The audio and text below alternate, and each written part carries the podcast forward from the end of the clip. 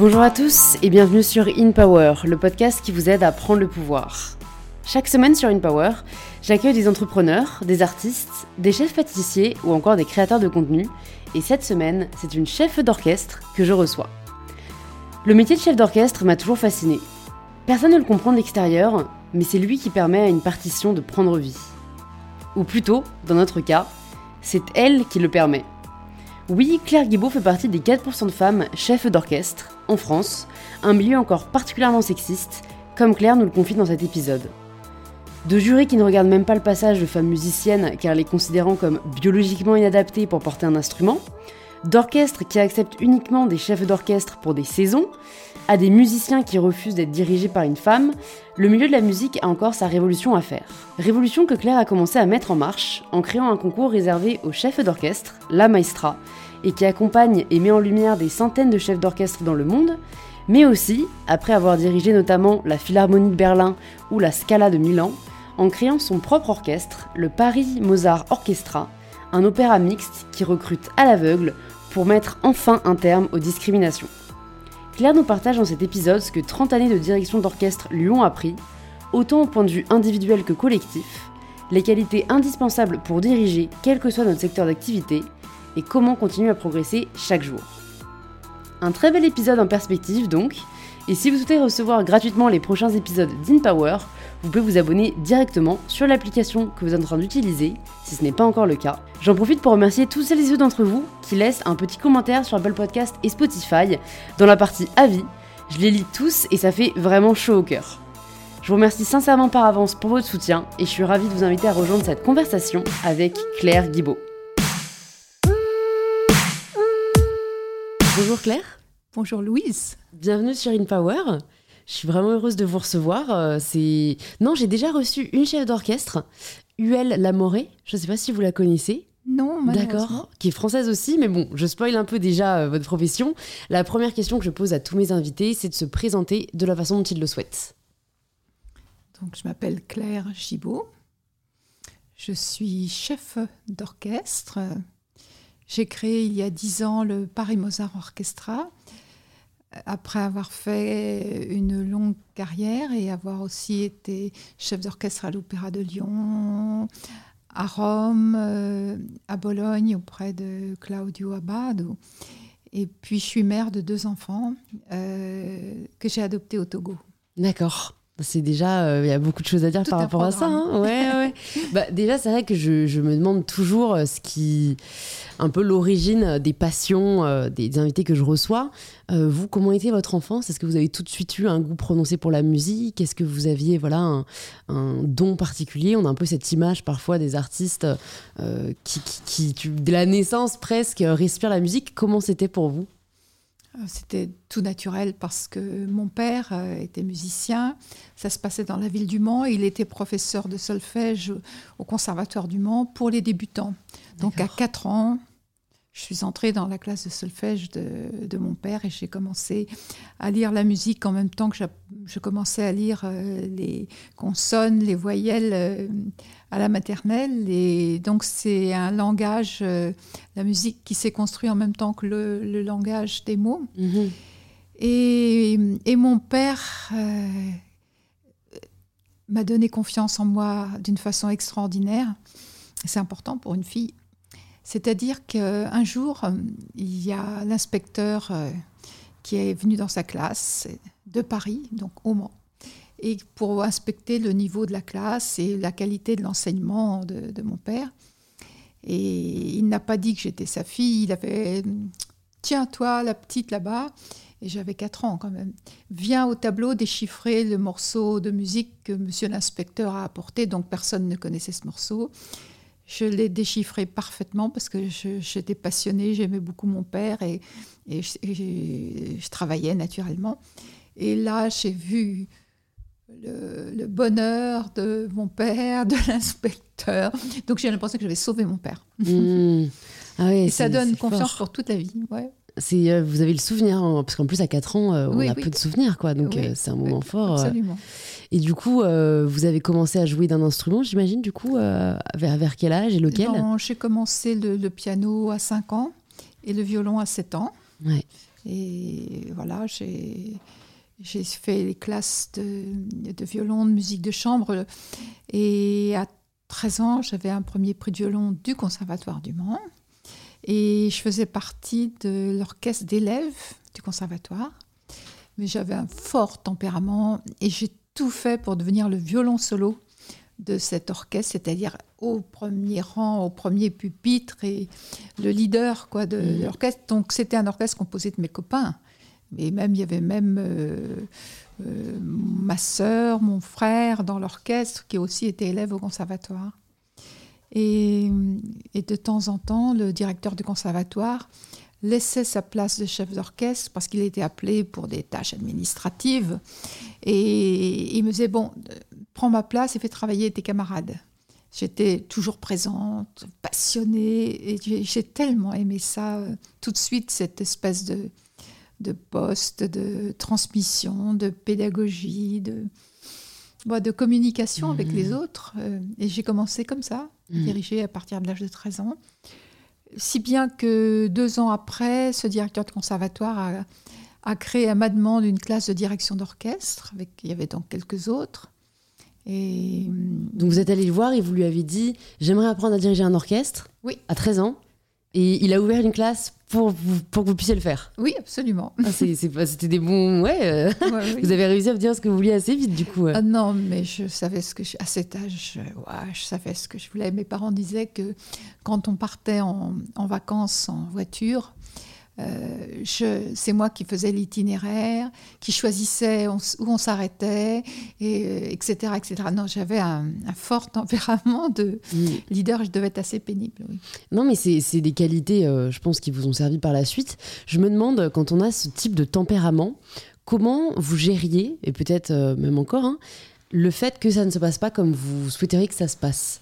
Parce que mine de rien, ça se passe pas toujours comme on mm. veut. Et bon, pour avoir un tempérament un peu comme ça aussi, euh, c'est parfois compliqué de gérer. Euh, voilà, peut-être là, vous avez obtenu ce que vous vouliez pour la direction de, la classe, mais euh, ce qui a un autre moment, voilà, dans l'enfance, dans l'adolescence, vous avez commencé à, vous avez peut-être dû faire face à, voilà, quelque chose qui s'est pas passé comme vous le souhaitiez. Et comment vous y avez fait face? Oui, mais des, ce sont des challenges extraordinaires et ça me passionne de les surmonter. Et euh, en plus, euh, il faut les surmonter avec bonne humeur et avec joie pour que, euh, pour les, aussi bien pour les petites filles, les jeunes filles, les femmes, pour que ça reste charmant. Et non, j'ai été têtue, mhm. obstinée. Et je ne lâchais pas. Puis vous savez, tout jeune, on a l'impression qu'on a une mission à accomplir et que on est missionné pour quelque chose. Après, on se rend compte que c'est beaucoup plus compliqué que ça et peut-être on apprend un peu plus l'humilité mhm. par rapport à, aux tâches qu'on a à accomplir. C'est la fougue de la jeunesse. Euh. Mais du coup, vous commencez donc ces classes euh, où on vous apprend à diriger un orchestre. Est-ce que vous êtes en, horaire aménagé à l'époque? Est-ce que vous décidez très jeune de vous consacrer à la musique? Parce qu'on peut être passionné sans se dire euh, je vais y dédier ma carrière.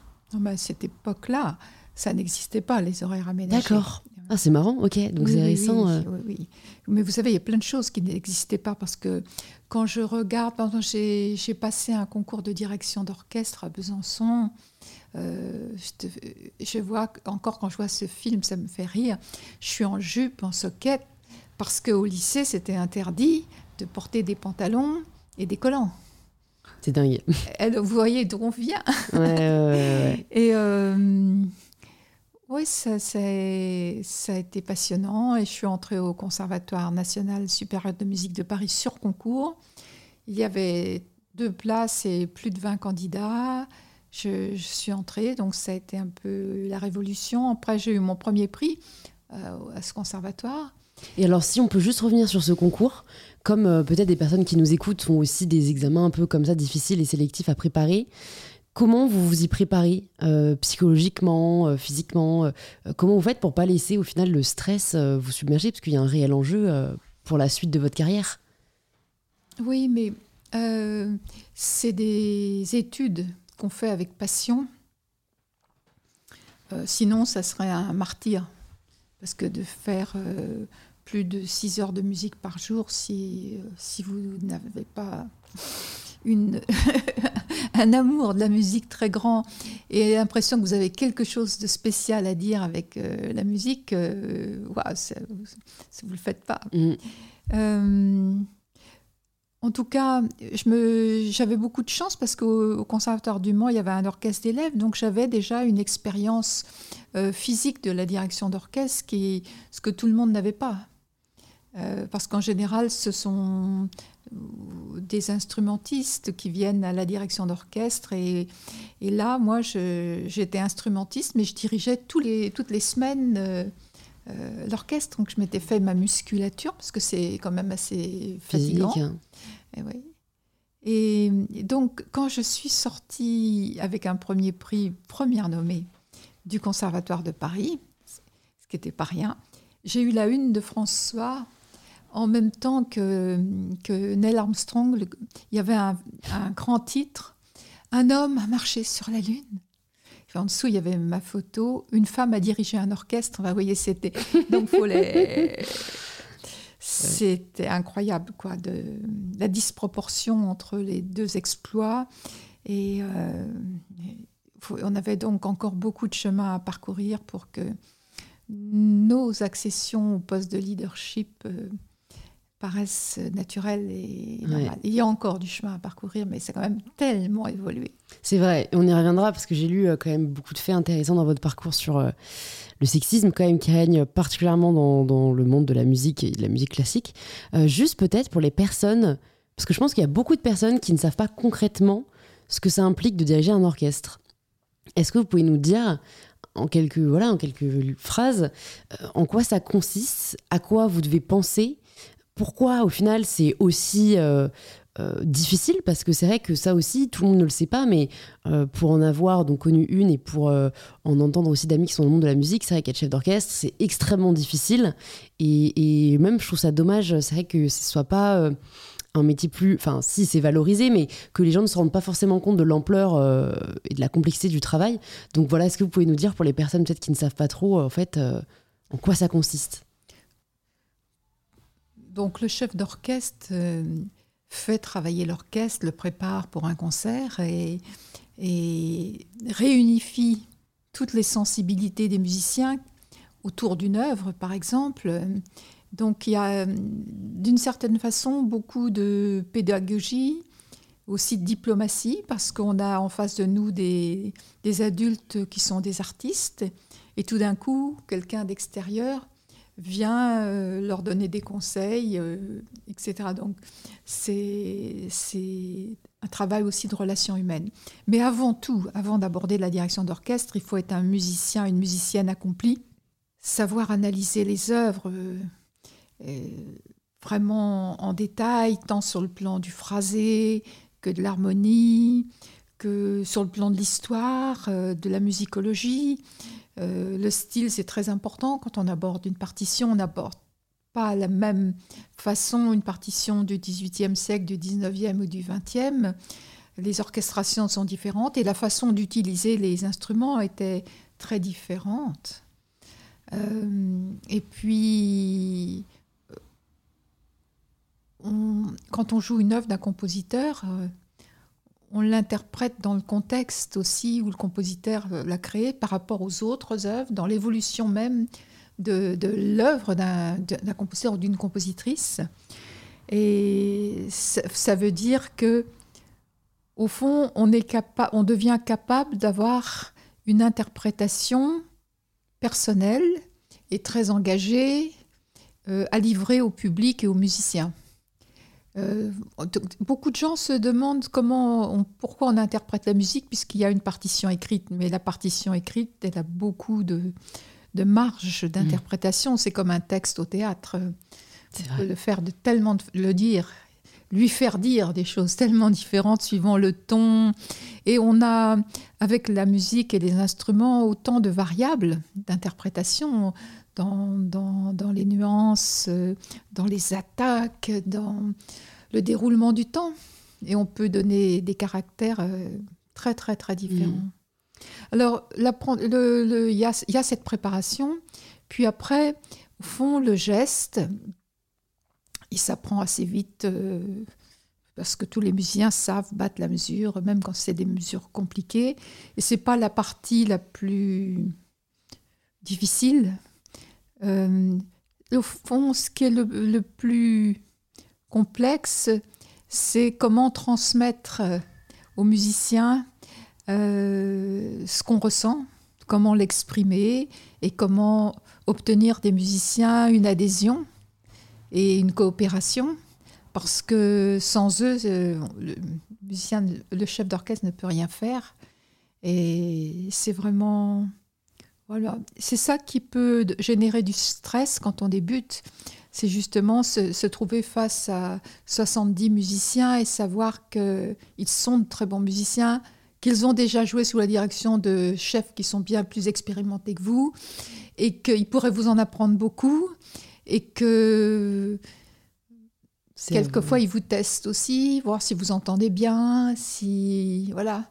Donc c'est le travail de relation humaine et, quelque chose. Il faut, demande beaucoup de maturité. Donc quand on est jeune chef d'orchestre,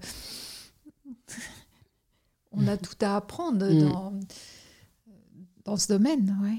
Et est-ce que, euh, du coup, c'est uniquement par l'expérience que vous avez acquis cette euh, maturité et légitimité, ou il y a des choses que vous avez mis en place euh, assez tôt pour obtenir justement cette adhésion Et c'est vrai que je pense qu'il y a des parallèles au final à faire entre le, le, management, entre guillemets, de musiciens, mais aussi dans le monde professionnel. S'il y a des personnes, voilà, des auditeurs, des auditrices qui eux aussi vont être amenés à diriger des équipes, comment on fait, en effet, quand, euh, bon, même si les gens savent que vous êtes compétente, a priori, si vous êtes arrivé là, voilà, comment on peut faire face à des personnes un peu récalcitrantes ou, bon, j'imagine à des hommes machos, parce que je sais que ça a marqué aussi votre parcours. Enfin, est-ce que vous avez appris euh, un peu, voilà, des techniques qui permettent de, fédérer? Il faut beaucoup de, de self-control. Et euh, il ne faut pas répondre à l'agressivité de, certains. Et il faut beaucoup de patience. Et puis, penser aussi que les musiciens ont aussi beaucoup de stress. Vous savez que dans les orchestres, les musiciens, quelquefois, ont tellement peur du chef d'orchestre qu'ils prennent des bêta-bloquants pour pouvoir jouer pendant les répétitions de concert. Donc, euh, une fois que, je pense, on a dépassé sa propre angoisse par rapport à son, sa propre image, et qu'on est plus tourné vers les musiciens, vers ce qu'on peut leur apporter pour qu'ils soient, en pleine joie et en pleine forme pour euh, jouer. C'est complexe de jouer d'un instrument. Mm. Euh, c'est un travail incroyable. Mm. Euh, c'est pas du tout le même métier que chef d'orchestre, mais c'est peut-être plus difficile encore. C'est en tout cas deux, grands challenges, ça c'est sûr. Est-ce que vous pouvez nous parler euh, peut-être euh, d'un challenge particulièrement fort que vous avez vécu durant votre, euh, votre carrière de chef d'orchestre? Je sais que bon, il y a des épisodes sur lesquels on, reviendra, mais est-ce qu'il y en a un qui vous marque particulièrement et, qui vous a au final appris? Parce que c'est souvent ça, les, les, moments difficiles, on en tire toujours des enseignements. Oui, je me, je me souviens que je, je répétais avec l'Orchestre Philharmonique de Prague on préparait un concert euh, pour la clôture de la présidence française de l'Union européenne. C'était quoi, en 2008, je pense.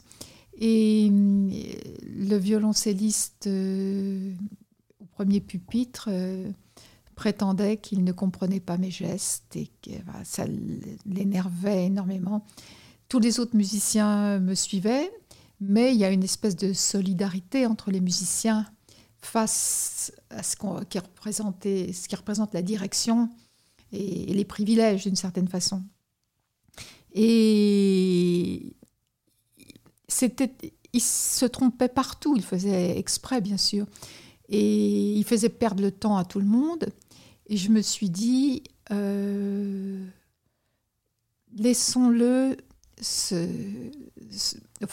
comment dirais-je, par rapport aux autres musiciens, se, mettre en tort parce que ça a fini par énerver les autres musiciens.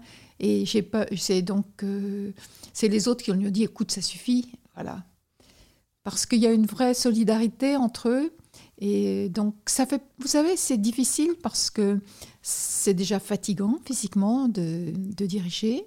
Ça demande aussi une grande concentration pour exprimer la musique. Et si en plus vous devez gérer nerveusement les agressions que vous recevez. Ça rend le tout complexe, très très complexe. Et je savais que, que le but, c'était de me faire perdre mes nerfs et de, euh, finalement, euh, quand on perd ses nerfs, on peut arriver à dire quelque chose de, de pas très convenable ou et vous mettre en tort directement. Oui, voilà. alors que Donc vous je savais qu'il fallait, sur- ouais, il fallait surtout pas. Hmm. Donc, euh, c'est des- Vous savez, euh, j'ai dirigé pendant une période où je recevais quand même beaucoup de condescendance de la part des, de mes collègues chefs d'orchestre, mais aussi des organisateurs de concerts. Et il y avait quelques courageux qui m'engageaient, qui m'appréciaient, et j'ai été soutenue par des, des hommes formidables, puisqu'il y avait que des hommes en place, et euh, en place de direction. En tout Ouais. cas, euh, les grands directeurs d'institutions musicales étaient tous des hommes. Donc j'ai eu, je sais que j'ai été estimée et que j'ai pu développer euh, ma carrière, mais ça a été un, un combat incroyable, quoi. Ouais, mais qui a servi à d'autres parce que euh, Oui. on pourra revenir sur ce qui vous a fait euh, créer la Maestra. Mais j'ai lu en effet dans, dans une de- des interviews que vous avez données que un moment vous assistiez à, à un concours où euh, un des jurys qui était présent, euh, dès qu'une femme euh, s'avançait sur scène, il mettait sa veste sur sa tête et il faisait semblant de dormir et en fait ne, ne l'évaluait même pas. Bon, moi ça me paraît vraiment dingue hein, de, de, à ce point-là déconsidérer la femme de prime abord. Bah, Est-ce que vous pouvez nous raconter en effet euh, ce, ce- cet événement et, et ensuite quelle a été votre réflexion intérieure pour euh, vous dire ok on, on va créer un concours euh, où on va faire en sorte qu'il n'y ait plus de sexisme quoi? Oui, donc ce chef d'orchestre, euh, dès le premier jour où je suis arrivée dans, comme membre du jury du concours, euh, j'étais la seule femme comme membre du jury et je sais qu'il ne faut plus accepter d'être euh, seule hein, dans un jury. Il doit y avoir une parité. il y avait peu de femmes sélectionnées pour participer à ce jury. Et dès le premier jour, ce monsieur est venu me dire, vous savez, mon médecin, qui est un grand scientifique, me dit que les femmes, biologiquement, ne peuvent pas être chefs d'orchestre. Alors j'ai éclaté de rire parce que j'ai cru que c'était une blague. Il me dit, non, madame, c'est sérieux, c'est la science. Ah, je lui dis, bon, bah, expliquez-moi, parce que ça fait quand même un certain nombre d'années que je fais ce métier, dans, et euh, avec bonheur d'ailleurs. Et il me dit, mais madame, c'est parce que les femmes ont les bras tournés vers l'avant. Ah, je dis, ah bon? Moi je tiens la baguette normalement. Je connais plein d'amis, euh, elles n'ont pas les bras. Il me dit, écoutez, vous avez les bras tournés l'avant, et c'est vers l'avant, c'est tout naturel, c'est pour porter les bébés dans vos bras. Alors, euh, septembre 2018, euh, bon, c'était, vraiment incroyable. Et on a réussi avec d'autres membres du jury qui, n'étaient pas misogynes du tout et qui étaient sur le même euh, terrain d'appréciation que, que moi-même, à faire passer une, une jeune femme euh, chinoise dans- en finale. Et elle a eu autant de voix qu'un autre jeune homme. Et ce qui a été assez terrible, c'est que la direction du concours n'a pas accepté de donner un prix ex aequo. Et qui a eu le deuxième prix? La jeune femme. Et c'est- légal même Parce qu'en fait, je me dis, qu'est-ce qui peut justifier le fait, si démocratiquement il y a eu une part égale de vote, que l'homme passe premier à défaut parce de la que femme? le président du jury était un homme et le président a, a- entre a- guillemets a- droit à un double vote si c'est utile. C'est dingue. Mais j'ai résisté deux heures. Euh, Mais ma, ma grande satisfaction, c'est que l'orchestre qui décernait le prix de l'orchestre a voté pour cette euh, jeune femme. Et le lendemain, je suis rentrée à Paris, ou même le soir même, et j'avais rendez-vous avec une des mécènes de, de l'orchestre, euh, Dominique Sénéquier, qui dirige la fondation Ardian et, qui m'a demandé de lui raconter ce concours. Et quand euh, je lui ai raconté tout ça, elle me dit Mais qu'est- qu'est-ce que vous voulez faire? Bah, Je me pose plein de questions parce que. euh, est-ce qu'il faut répondre à une discrimination par une autre discrimination? Euh, Est-ce que je rendrais vraiment service aux femmes en faisant un concours genré? Et elle m'a dit, si vous décidez de le faire, je vous finance le concours. Et là, rapidement, et encore je l'ai revu récemment, il me dit, c'est presque immoral, c'était tellement légitime ce que vous m'avez proposé, c'est que j'ai trouvé tous les financements qu'il fallait en quatre mois, et c'est très rare que des grands projets comme ça puissent se réaliser aussi euh, rapidement. Ça voulait dire que c'était dans euh, le bon moment, mm. et que c'était en phase avec la société, et que, que ce concours euh, était justifié. Mm. il a eu un très très très grand succès, parce que 220 femmes du monde entier se sont, enfin de 51 nationalités se sont inscrites au concours.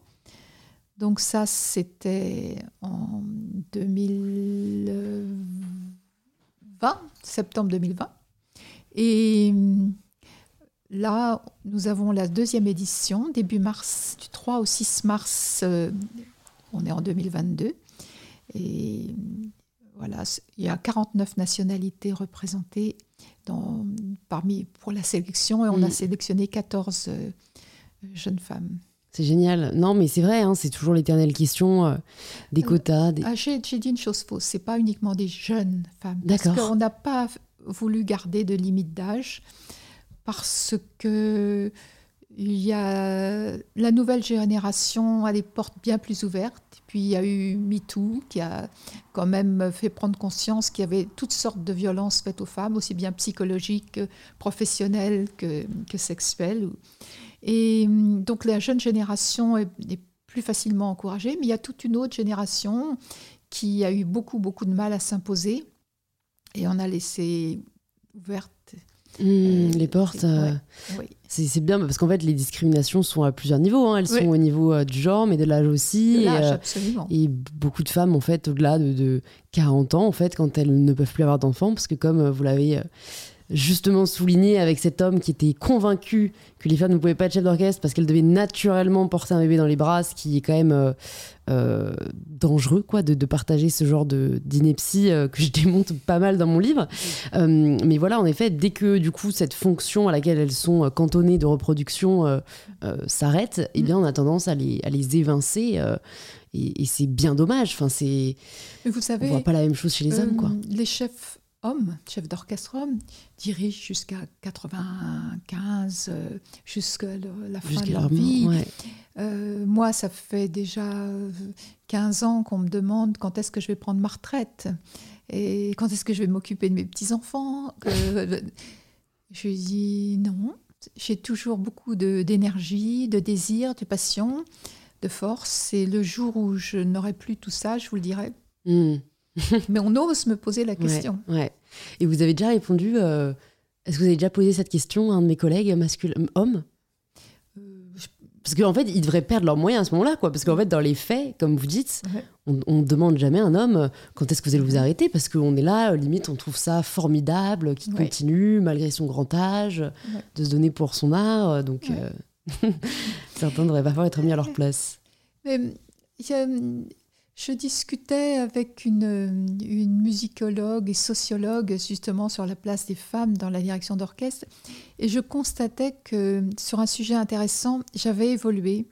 Parce que toute ma vie, et donc j'appartiens à une certaine génération, euh, j'ai pas renié ma féminité, mais je ne voulais pas qu'elle soit hum, voyante, cette féminité. Donc je me suis toujours habillée de façon très, très sobre euh, euh, pour qu'on oublie la personne et qu'on se concentre sur l'interprétation musicale. Et là, je vois des, jeunes femmes et de très grands talents. Parce que si elles avaient, je pense par exemple à une femme qui est une grande chanteuse, mais une magnifique interprète musicienne et qui dirige aussi, et euh, qui est très belle, euh, qui dirige avec ses grands cheveux longs blonds, bras nus, etc., qui s'appelle Barbara Anigal. Et au début, j'étais un peu décontenancée, mais tout en l'appréciant énormément. Mais je comprends qu'elles ouvrent la voie à, une diversité euh, de la conception de la direction d'orchestre au fond, j'ai resté un peu figée sur un modèle masculin. Et euh, il m'a fallu un petit peu de temps pour euh, me dire que c'est pas simplement mon éthique euh, qui, qui m'interdisait de franchir ce pas. Donc, alors évidemment, c'est surtout les femmes jeunes qui peuvent se présenter comme ça. Donc ça veut aussi, c'est une petite discrimination sur l'âge. Mm. Après, plus âgé, on ne peut pas se permettre tout ça. On peut, après, euh, c'est en effet faire fi du regard, du jugement des autres, mais Oui. euh, c'est très intéressant ce que vous soulignez, parce qu'on n'a parfois pas conscience, mais il y a une vraie misogynie intériorisée Oui, qu'on a nous-mêmes, où en fait, c'est vrai que euh, euh, je pense que toutes les en effet, femmes qui écoutent ce podcast ont peut-être un jour, euh, malgré elles, jugé une femme à sa tenue dans la rue. Oui, ouais. Parce que en fait, on nous a tellement mis dans la tête que euh, une femme qui s'habille d'une certaine manière, elle attend quelque chose, que, euh, enfin voilà, elle, ch- elle, elle cherche forcément que, euh, voilà, même moi quand ça m'arrive parfois, euh, spontanément, après je me reprends et je me dis, mais en Oui. fait, Louise, pourquoi tu la juges? C'est sous un conditionnement et, Oui. et elle fait juste ce qu'elle veut euh, sans arrière-pensée. On dit que l'habit ne fait pas le moine, Mhm. mais je pense que l'habit dit quelque chose sur ce à quoi on accorde le plus d'importance. Donc on peut accorder pl- plus d'importance à son extérieur et plus d'importance à son intérieur, à son intériorité en tout cas. Mhm. Et, je- et, euh, voilà, suivant les personnalités, ben, ça penche d'un côté ou de l'autre. Mm, c'est sûr. Mais bon, je pense qu'en effet, une femme chef d'orchestre qui peut euh, décider de, de s'habiller, de prendre soin d'elle, entre guillemets, euh, en tout cas d'être coquette, ça, ne peut, ça peut ne pas remettre en question Non, mais la puissance qu'elle donne à, Oui. à son art. Oui. Mais moi, j'ai toujours. Il y a- il y a dans le- la direction d'orchestre une forme de séduction. Mais je pense que, que le- la plus belle séduction dans ce métier, c'est la séduction de la personnalité, euh, la communication profonde, l'émotion qu'on peut échanger avec les musiciens. Que si c'est une séduction charnelle parce qu'on est bien habillé ou qu'on est sexy, Mhm. ça se situe un autre, sur un autre plan. Mm. C'est vrai que c'est compliqué vu qu'on a 70 personnes en face de nous. Oui, euh, ouais. Ouais, et je. Oui, oui, il y a aussi une forme d'éthique finalement. Mhm. Ouais. savoir dans les relations humaines, avec les amis, avec euh, les gens qu'on aime, euh, rien n'est anodin. Mm. C'est sûr. Après, moi, c'est vrai que dans mes convictions, euh, je prêche tellement le fait qu'on s'habille avant tout pour nous que moi, si je vais mettre une tenue considérée comme sexy ou glamour, euh, je sais que je la mets pour moi, en fait, euh, parce que moi, je trouve ça beau et que j'ai pas envie de me limiter hein, parce, qu'on- parce que je me dis, ah oui, mais les gens vont penser que. Ah oui, mais moi, je ne peux pas faire mon métier pour moi. Je le fais pour les musiciens, pour le C'est public. c'est vrai, c'est vrai. C'est complètement différent. C'est Mhm. pour. euh, c'est- je transmets quelque chose, je transmets de la musique, une partition, des valeurs, un, un message. Et au contraire, je dois décentrer. Euh, L'attention de vous-même, oui, euh, ouais. de, ouais. votre, de votre physique en tout Et cas. Et c'est passionnant de toute façon. Ouais. Pour revenir du coup sur le côté, bah, en effet, euh, direction et des orchestres, est-ce que vous pouvez nous parler un peu des différents orchestres que vous avez dirigés et ce qui vous a amené après à créer le vôtre C'est quand même aussi assez incroyable.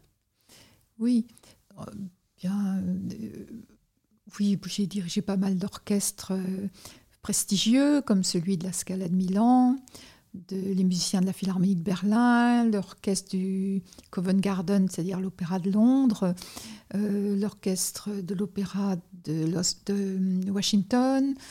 Je suis allée à San Francisco, etc., au Japon. Euh, ça s'est, dans l'ensemble, bien passé. Il y, a des, très très beaux souvenirs et puis des, belles rencontres et des orchestres qui vous suivent. Mais euh, c'était sans arrêt quand même remis en cause par les organisateurs. Il n'y avait pas beaucoup de suite entre les choses. J'étais invitée comme caution dans une saison. Tiens, on a invité une femme. euh, et c'était pas mal, oui, c'était bien, quoi. Euh, mais ça faisait pas partie, je pense, de leur option sérieuse. Et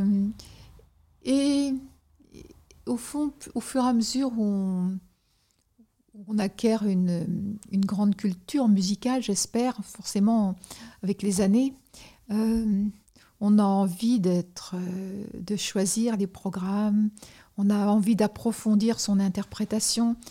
Quand on est invité avec un orchestre, il faut déjà adopter les, le style de l'orchestre, comment ils ont, leur directeur permanent a forgé le style de l'orchestre, le son de l'orchestre.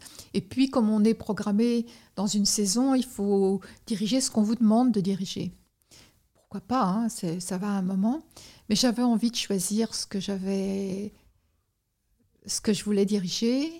Et j'avais envie de forger un état d'esprit particulier surtout après les expériences que j'avais vécues à, Bologne, auprès de Claudio Abbado, euh, quand je l'avais accompagné dans la création de l'Orchestre Mozart de Bologne. Et, de voir ce qui était tellement inhabituel, cette fraternité avec les musiciens, cette collégialité, ce bonheur des musiciens ensemble aussi, euh, dans la mesure où voilà, c'était des orchestres non permanents. Et j'ai eu envie de créer mon propre orchestre euh, pour pas reproduire aussi toutes les discriminations que j'avais rencontrées durant toute ma vie, c'est-à-dire avec une parité femmes-hommes au poste de responsabilité, au poste de soliste. J'avais envie de choisir le programme que je dirigeais et puis surtout euh, d'avoir un dialogue très fraternel avec les musiciens ce qui fait qu'ils se sentent autant engagés que moi dans l'interprétation et qui donnent le meilleur d'eux-mêmes. Et que ce sont des échanges d'une grande profondeur et d'une grande honnêteté. Et ça a été la création du Paris Mozart Orchestra sur ces bases-là. Mm. Et tous les musiciens qui viennent jouer avec moi signent une charte euh, qui est inspirée de la charte des droits fondamentaux européens c'est-à-dire de lutte contre toutes les formes de discrimination, bien sûr le sexisme, mais aussi l'homophobie, l'antisémitisme, le, racisme, euh, l'orientation religieuse, etc. etc. Hmm. C'est bien de voir qu'il y a ce genre de dispositifs qui sont mis en place aujourd'hui. Euh, c'est vrai qu'ils n'existaient pas du tout euh, il, y a, encore quelques années. Je me, dis que ça va être quand même assez conséquent de, monter un orchestre. Est-ce que vous avez dû en fait, c'est un peu un projet entrepreneurial. Quoi. Est-ce que vous avez dû chercher des financements? Est-ce qu'on vous a contacté? Quelles sont un peu les premières étapes pour donner vie à cette euh, idée qui, au final, germe, mais mm. ensuite, il faut la concrétiser? Je savais quel genre d'orchestre je voulais créer. Et on était en pleine crise économique en France. Je savais que ça serait très difficile de demander des subventions d'État. Et j'ai construit un, projet pédagogique, social, humanitaire. Et à ce moment-là, beaucoup de mécènes euh, m'ont accompagné parce que ce qu'on appelle du mécénat croisé, à la fois artistique et social. Et on a commencé comme ça pendant cinq ans à jouer surtout euh, dans des collèges et lycées, des académies de Créteil et Versailles, euh, dans les, établissements choisis par les, conseillers de, des rectorats, des établissements les plus éloignés de la culture et les plus défavorisés. Et ça a été absolument passionnant. Je crois que ça nous a changé tous aussi. On a rencontré des, jeunes et des, professeurs vraiment extraordinaires. Puis on est allé jouer chaque année à la prison de Fresnes, où il y avait des grands dialogues avec les détenus. On est allé à l'hôpital aussi ça a forgé un état d'esprit. Et ça, au bout de cinq ans, eh bien, on a commencé à développer les activités euh, plus prestigieuses, des, grands, des concerts dans les grandes salles. Et, et, là, depuis deux ans, euh, nos tournées sont vraiment formidables. Donc, ce, ce, mois de mars, là, après le concours La Maestra, on part jouer dans la prestigieuse salle qu'on appelle le Concertgebouw d'Amsterdam. On va en Pologne, à Katowice, et on va à l'auditorium de Lyon, mais aussi à Rotterdam. Et surtout, j'espère que tous vos auditeurs et vous-même, vous serez avec nous le 10 mars à la Philharmonie, Cité de la musique. On donne un concert à, à 20h et on a besoin de tout ce soutien donc c'est un concert que je vais partager avec une des lauréates du concours La Maestra qui a eu lieu donc il y a un an et demi. Ok. Stéphanie Childress. C'est noté, je le mettrai dans les notes euh, de l'épisode. Vous êtes bien sûr. Bah, j'essaierai de venir avec grand plaisir. En plus, c'est le lieu où je devais avoir ma, ma cérémonie de diplôme, ah. qui du coup n'a pas eu lieu à cause de, du Covid. Le oui. moment n'était pas encore arrivé, mais, mais du coup, je serais ravie de découvrir l'endroit euh, sous un autre biais. Et ça, ça m'amène à vous demander, euh, c'est vrai que j'ai quand même l'impression qu'il y a une différence entre nos générations de consommation de la musique. Et c'est vrai qu'on euh, a peut-être moins le réflexe euh, de l'opéra, euh, ne serait-ce que la musique classique. Est-ce que vous avez envie de partager un message voilà, aux personnes qui nous écoutent et qui ont peut-être l'attention que c'est, ont, peut-être l'impression que c'est réservé, je sais pas, à un certain milieu social ou à une certaine élite Voilà, peut-être qu'est-ce que vous avez de leur dire pour, pour leur faire découvrir cet art? Quand on est avec des, grands adolescents dans des lycées de banlieue, euh, je sais d'avance qu'ils pensent que de toute leur vie, on ne leur offrira que des choses de troisième ou quatrième catégorie et que ce sera déjà euh, bien. Et quand euh, qu'ils n'auront pas droit à ce que ce qu'on des, choses réservées pour l'élite, par exemple. Donc moi, je les motive en disant voilà, je viens vers vous avec une œuvre difficile, une création contemporaine. Euh, mais pour moi, c'est une question de justice. On dit que ça, c'est réservé à, à, une élite spécialisée. Moi, je vous assure que vous en êtes capable, mais on va, on, va, on va se préparer bien tous ensemble et ça va être. Et je lui dis, je vois pas pourquoi vous n'y auriez pas droit et pourquoi vous n'auriez pas d'accès à ces choses. Et comme ça, j'ai pu présenter, par exemple, euh, une œuvre contemporaine de la compositrice Edith Canacchisi qu'elle avait écrit sur des tableaux de Nicolas de Staël, des textes de René Char. Ben, au début, je n'avais jamais entendu parler de Nicolas de Staël, de René Char ni d'Edith Canacchisi. Et quand je leur ai raconté la vie Nicolas de Staël et toutes les connexions qu'il y a entre euh, la peinture, les concordances avec la musique, avec tous les différents arts. Ils se sont passionnés euh, pour, pour ça. Ils ont même créé des œuvres. Ils ont créé des tableaux, des textes. Donc on a fait des ateliers de déclamation, de, de chant, d'écriture. Euh, voilà. Et ce qui est extraordinaire, c'est qu'à travers ces, échanges-là, ils découvrent qu'ils ont un potentiel de création formidable. Et il est arrivé que les textes écrits étaient fabuleux. Et nous, on fait des rencontres avec des professeurs dans ces lycées de banlieue qui sont aussi des grandes rencontres et on se dit qu'on que c'est pas le cercle des poètes disparus, mais qu'on a envie de créer le cercle des professeurs mythiques de l'éducation nationale, parce qu'il y en a qui sont des grands intellectuels, des grands penseurs, des grands artistes, et qui, tiennent à bout de bras leurs élèves. Et c'est... On, on sort vraiment enrichi de tout ça. Mmh, c'est vrai. C'est vrai, c'est des expériences humaines et euh, ne serait-ce que, en fait, si j'ai bien compris, le fait que votre euh, orchestre est né d'un projet euh, pédagogique, pédagogique social, et social, humanitaire, c'est fort et c'est sûr que ça crée des liens indéfectibles. J'ai quelques petites dernières questions pour vous. Déjà, je me demandais comment est-ce que vous progressez et peut-être comment vous avez progressé au cours de votre carrière? Parce que c'est vrai que je me dis ça va être difficile quand on est, entre guillemets, au plus haut niveau parce que vous étiez au plus haut niveau que vous, voilà, en tout cas de. de, non, je me suis jamais considérée comme au, plus haut niveau. Parce que c'est difficile, vous n'avez pas vraiment de, enfin, vous pouvez avoir des exemples, mais c'est vrai que euh, euh, pour se former, pour continuer à progresser, c'est compliqué. Vous, vous êtes seul maître, euh, dirigeante à bord.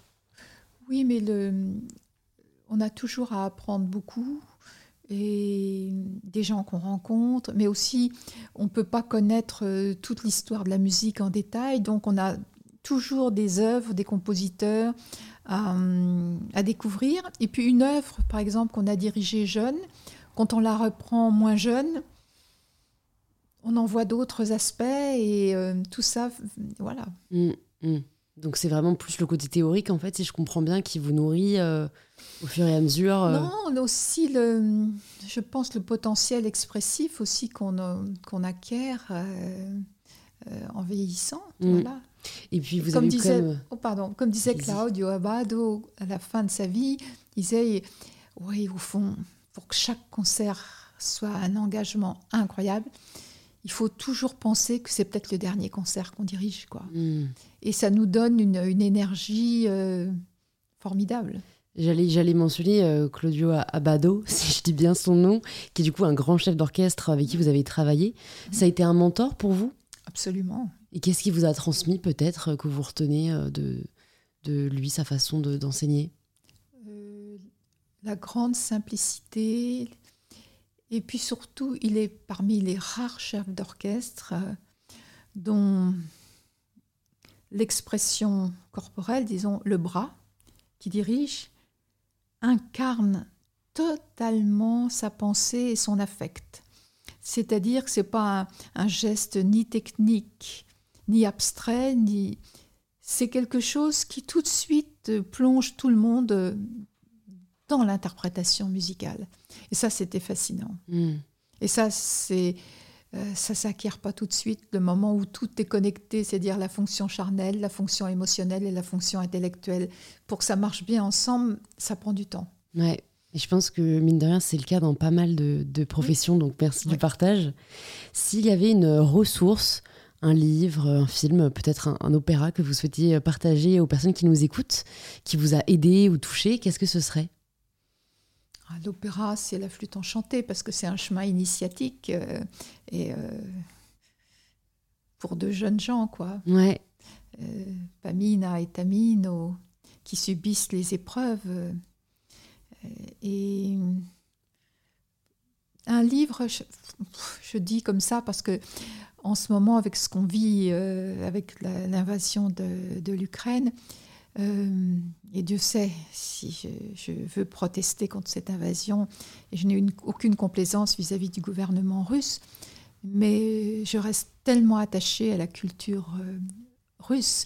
Et les frères, les, les frères Karamazov de Dostoïevski, c'est vraiment un livre qui m'a fait mûrir et oui. Hmm. Vous me donnez envie de le lire, on me l'a déjà mentionné, je ne l'ai pas lu encore. euh. Comment ne pas avoir peur de la mort? D'accord, rien que ça. Pour finir sur une note bien philosophique, j'ai une dernière question pour vous, un petit peu philosophique aussi, c'est la question signature du podcast. Ça signifie quoi pour vous prendre le pouvoir de sa vie? C'est ce que j'ai fait en créant le Paris Mozart Orchestra, c'est-à-dire de ne prendre le pouvoir de sa vie, c'est ne pas attendre des autres euh, ce que vous souhaitez recevoir.